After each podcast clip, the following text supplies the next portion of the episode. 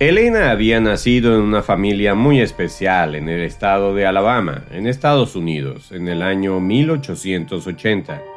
A pesar de que nació como una niña absolutamente normal, una enfermedad muy grave que se piensa pudo haber sido sarampión o meningitis, hizo que la niña, de apenas 19 meses, perdiera definitivamente la vista y la audición.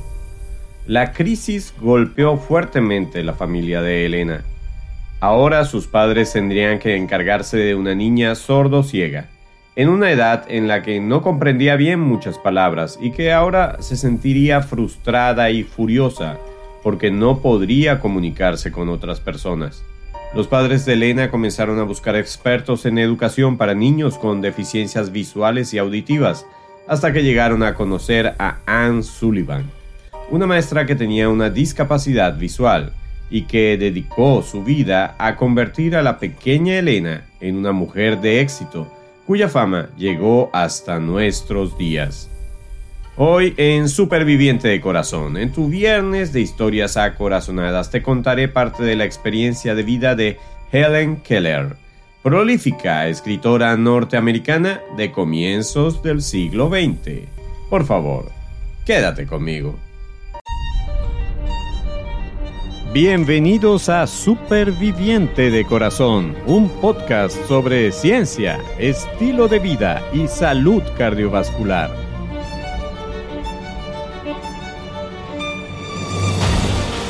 Soy tu anfitrión, Enio Sánchez Brososki, fisioterapeuta cardiovascular y escritor.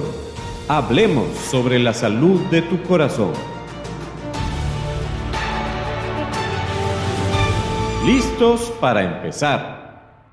Este podcast contiene información sobre temas relacionados con la salud y la enfermedad, pero no pretende en ninguna manera sustituir el consejo de tu médico tratante o de algún otro profesional de la salud. Hola, ¿cómo estás? Bienvenido, bienvenida al episodio número 30 de tu podcast de salud cardiovascular Superviviente de Corazón. Estoy muy contento de que este podcast esté llegando a tus oídos, a tu mente y lo más importante, a tu corazón. Como te comenté en la introducción de este episodio, Helen Keller conoció a Anne Sullivan, la que sería su maestra e inspiración por buena parte de su vida. Lo hizo cuando Helen tenía casi 7 años. Anne fue la persona que le trajo a Helen la posibilidad de aprender a utilizar el sentido del tacto para poder obtener información del mundo así como a gestualizar y utilizar sus manos y voz para comunicarse. Podríamos decir que Anne, una maestra de 21 añitos, fue la persona que le abrió el mundo a Helen. Anne comenzó a comunicarse con Helen escribiéndole letra por letra cada una de las palabras que se relacionaban con distintos objetos. Por ejemplo, escribía agua en la mano de Helen, mientras hacía correr agua fresca por su otra mano. Así la pequeña fue aprendiendo a reconocer objetos concretos y darles nombre. Luego vinieron conceptos más difíciles como los verbos y los adjetivos. Anne le enseñó a Helen a leer con el sistema braille y a partir de allí el alma de Helen comenzó a volar más alto de lo que sus limitaciones físicas podían retenerla en tierra. La niña se obsesionó con la maravillosa libertad de poder encontrar en los libros en braille toda la información que sus malogrados sentidos de vista y audición le habían negado. Se llevaba los libros a la cama para poder leer y luego compartía su lectura con su querida profesora. Posiblemente sepas el resto de la historia de Helen. Comenzó a asistir a un centro de educación secundaria e incluso cursó estudios universitarios usando el sistema braille. Publicó su autobiografía a los 23 años y se graduó de la universidad a los 24. Terminó convirtiéndose en una escritora famosa tanto que en la educación tradicional en los Estados Unidos se usa la autobiografía de Helen Keller como material de lectura. Su influencia fue tan grande que tuvo la oportunidad de conocer de manera personal a prácticamente todos los presidentes de Estados Unidos desde que se publicó su libro hasta su muerte. Su maestra y buena amiga Anne Sullivan falleció cuando Helen tenía 56 años, luego de una relación estrecha de 49 años de aprendizaje y crecimiento personal. Fue un choque tremendo para Helen perder a su tutora y mejor amiga. pero la vida debía continuar. Keller falleció mientras dormía, cuando estaba a menos de un mes de cumplir 88 años. Ella misma había escrito, la muerte no es más que pasar de una habitación a otra, pero para mí habrá una gran diferencia, porque en esa otra habitación podré ver. ¿Qué te puedo decir de esta historia?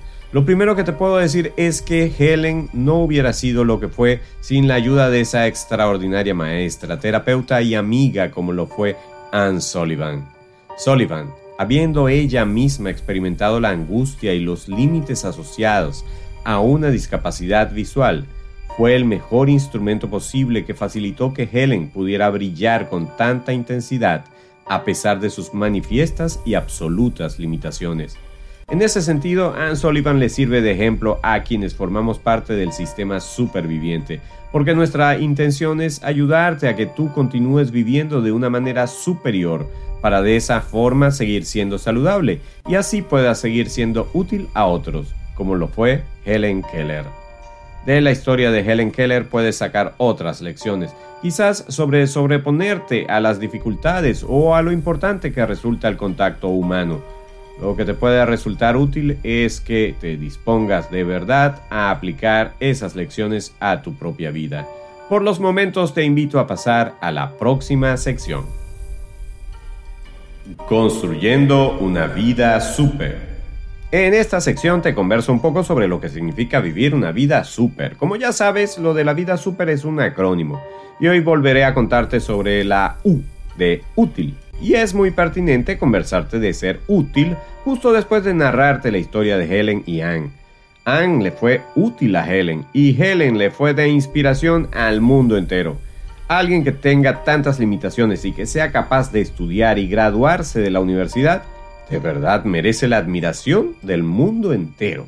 Pero más allá de la admiración, que al final no es la razón primera de la vida, Vuelvo a las ideas de Viktor Frankl, quizás el más famoso psicólogo sobreviviente del holocausto judío por parte de los nazis, quien dijo, no hay nada en el mundo que capacite tanto a una persona para sobreponerse a las dificultades externas y a las limitaciones internas como la conciencia de tener una tarea en la vida.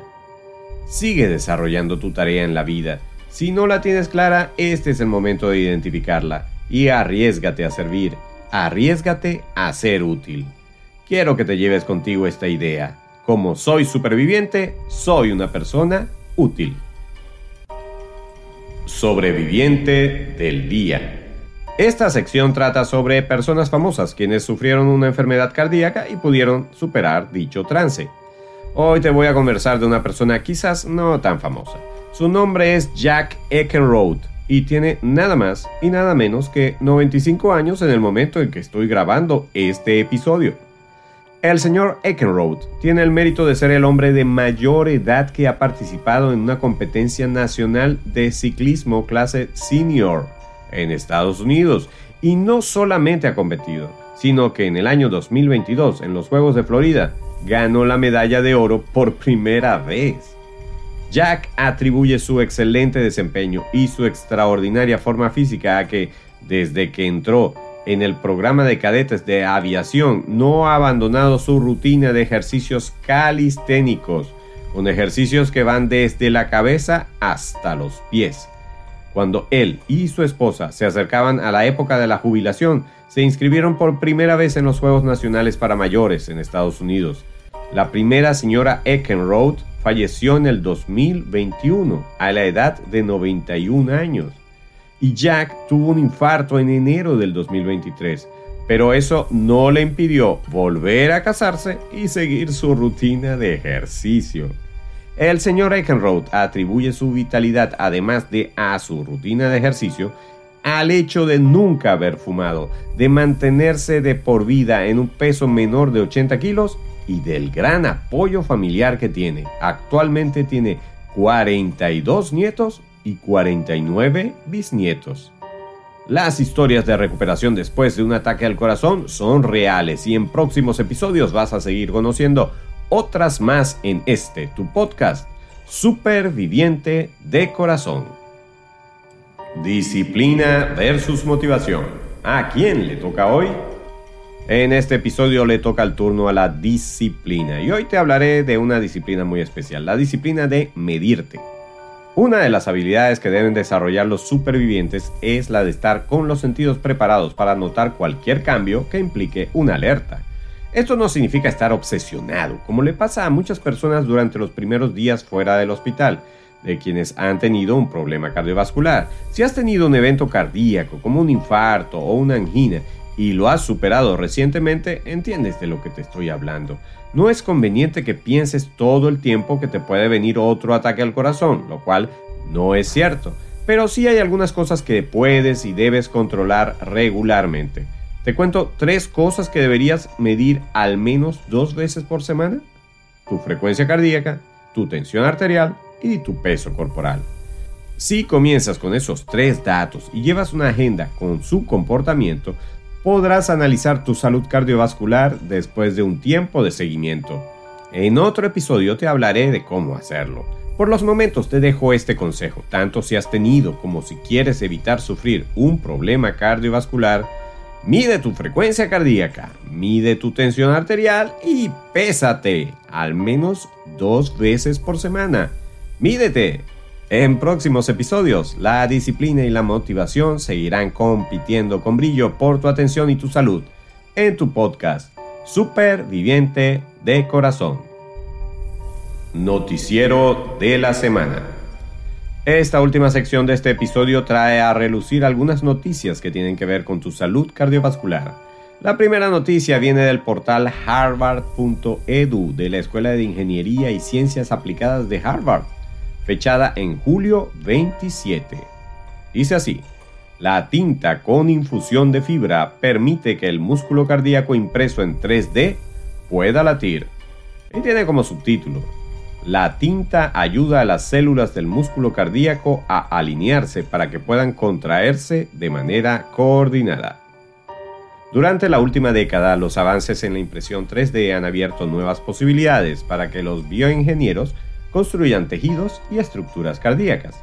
En un artículo publicado en la revista Nature Materials, investigadores de la Escuela de Ingeniería y Ciencias Aplicadas John A. Paulson de Harvard informan del desarrollo de una nueva tinta de hidrogel infundida con fibras de gelatina que permite la impresión 3D de un ventrículo cardíaco funcional que imita los latidos de un corazón humano descubrieron que la tinta de gel infundido con fibra permite que las células del músculo cardíaco impresas en forma de ventrículo se alineen y latan en forma coordinada, tal como si fuera una cámara cardíaca humana.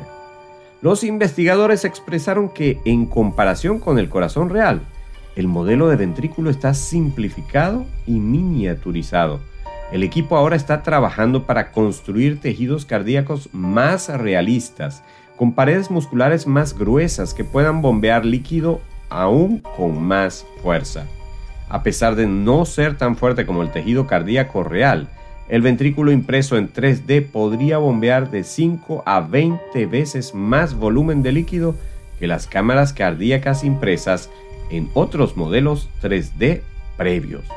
Este tipo de avances abriría una ventana de oportunidades para las personas que tienen insuficiencia cardíaca y que están en espera de soluciones menos posibles de masificar, como por ejemplo los trasplantes cardíacos.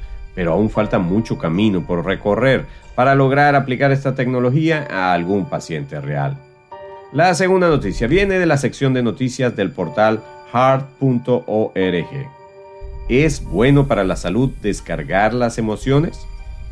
Eh, desahogarse, liberar emociones negativas reprimidas puede hacerte sentir bien, pero ¿es bueno en realidad para ti o hace más daño que bien centrarnos en pensamientos y sentimientos negativos? Desahogarte con personas de tu red social es una manera de reducir los efectos de los factores estresantes cotidianos, dijo Rachel Milstein, profesora auxiliar en el Departamento de Psiquiatría de la Facultad de Medicina de Harvard. Llamar a un amigo o amiga y descargar las emociones con ellos puede ser útil. Nos ayuda a sentirnos conectados a nuestras redes de apoyo social, lo cual es un importante determinante de satisfacción en la vida y bienestar en general. Pero debes cuidar no desahogarte con alguien que muestre indiferencia a tus sentimientos, porque te puede hacer sentir poco estimado. O si quien te escucha magnifica los aspectos negativos porque te puede desmoralizar. Intenta hacerlo con una amistad con buen sentido del humor quien te puede ayudar a ver el lado jocoso de las cosas. Si quieres, puedes elegir escribir tus sentimientos en vez de compartirlos con alguien en particular.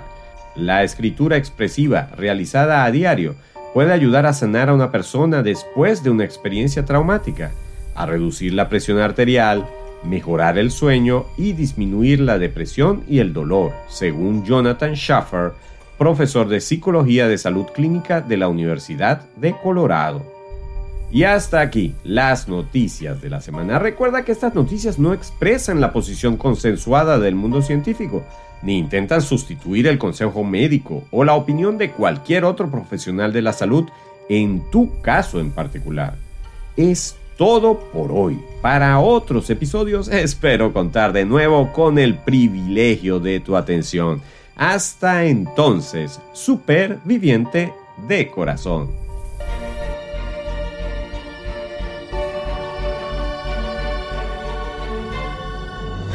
Por hoy llegamos al final. Gracias por tu amable atención. Si te gustó este episodio, suscríbete y descarga otros episodios. Síguenos en nuestras redes, comparte el podcast con otras personas y si quieres, califícanos con 5 estrellas. Eso es de mucha ayuda en esta labor. Busca más información y recursos en nuestra página web www.super-viviente.com. Recuerda que superviviente son dos palabras y super lleva tilde. Hasta el próximo episodio, donde seguiremos hablando con fundamento sobre la salud de tu corazón.